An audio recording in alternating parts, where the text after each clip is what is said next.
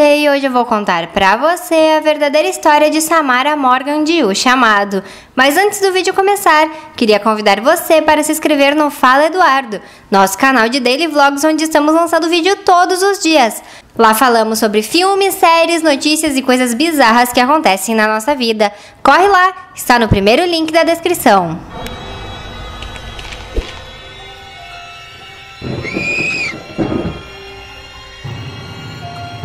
Não sei vocês, mas esse filme me perseguiu em pesadelo por muitos e muitos anos. Até hoje, se paro para assisti-lo sozinha, sinto um terrível frio na espinha.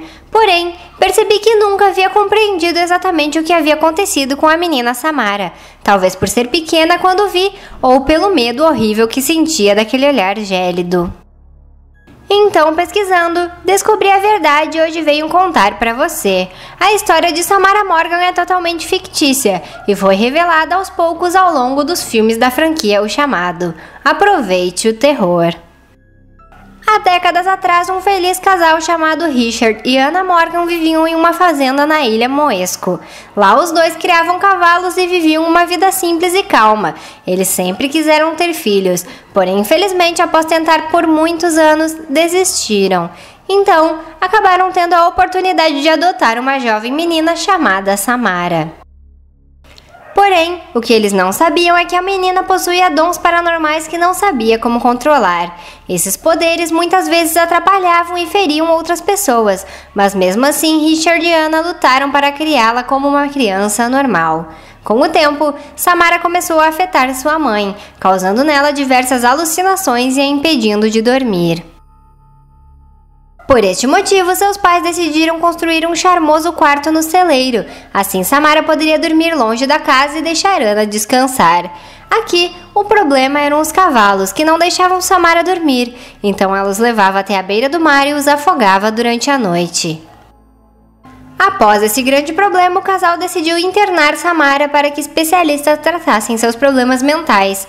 Foi lá que os médicos descobriram que ela possuía a habilidade de modificar imagem com a mente, criando alucinações, modificando fotografias e vídeos. Além disso, ela nunca dormia.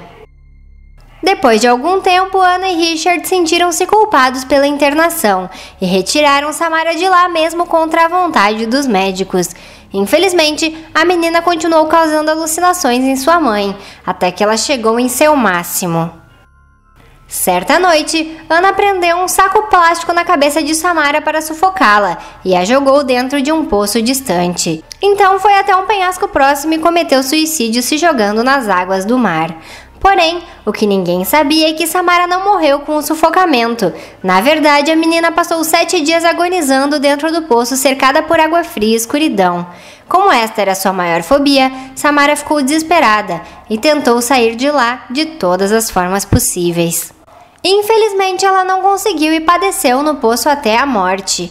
Anos depois, um hotel foi construído naquela área e um grupo de adolescentes alugou o chalé que ficava em cima do poço. Quando colocaram um jogo de futebol para ser gravado em VHS, o espírito de Samara, que vivia ali até hoje, utilizou suas habilidades para manipular a fita e assim lançar sua maldição.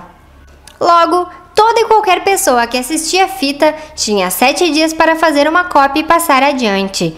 Do contrário, ao chegar no sétimo dia, Samara viria buscá-lo. Assustador. E o vídeo de hoje fica por aqui. Espero que você tenha gostado de conhecer de forma completa a história de Samara Morgan, a personagem mais assustadora da minha infância. Não esqueça de deixar o seu like, se inscrever aqui no canal e também lá no Fala Eduardo e, claro, deixar seu comentário logo abaixo. Até a próxima! Fui! E vá dormir!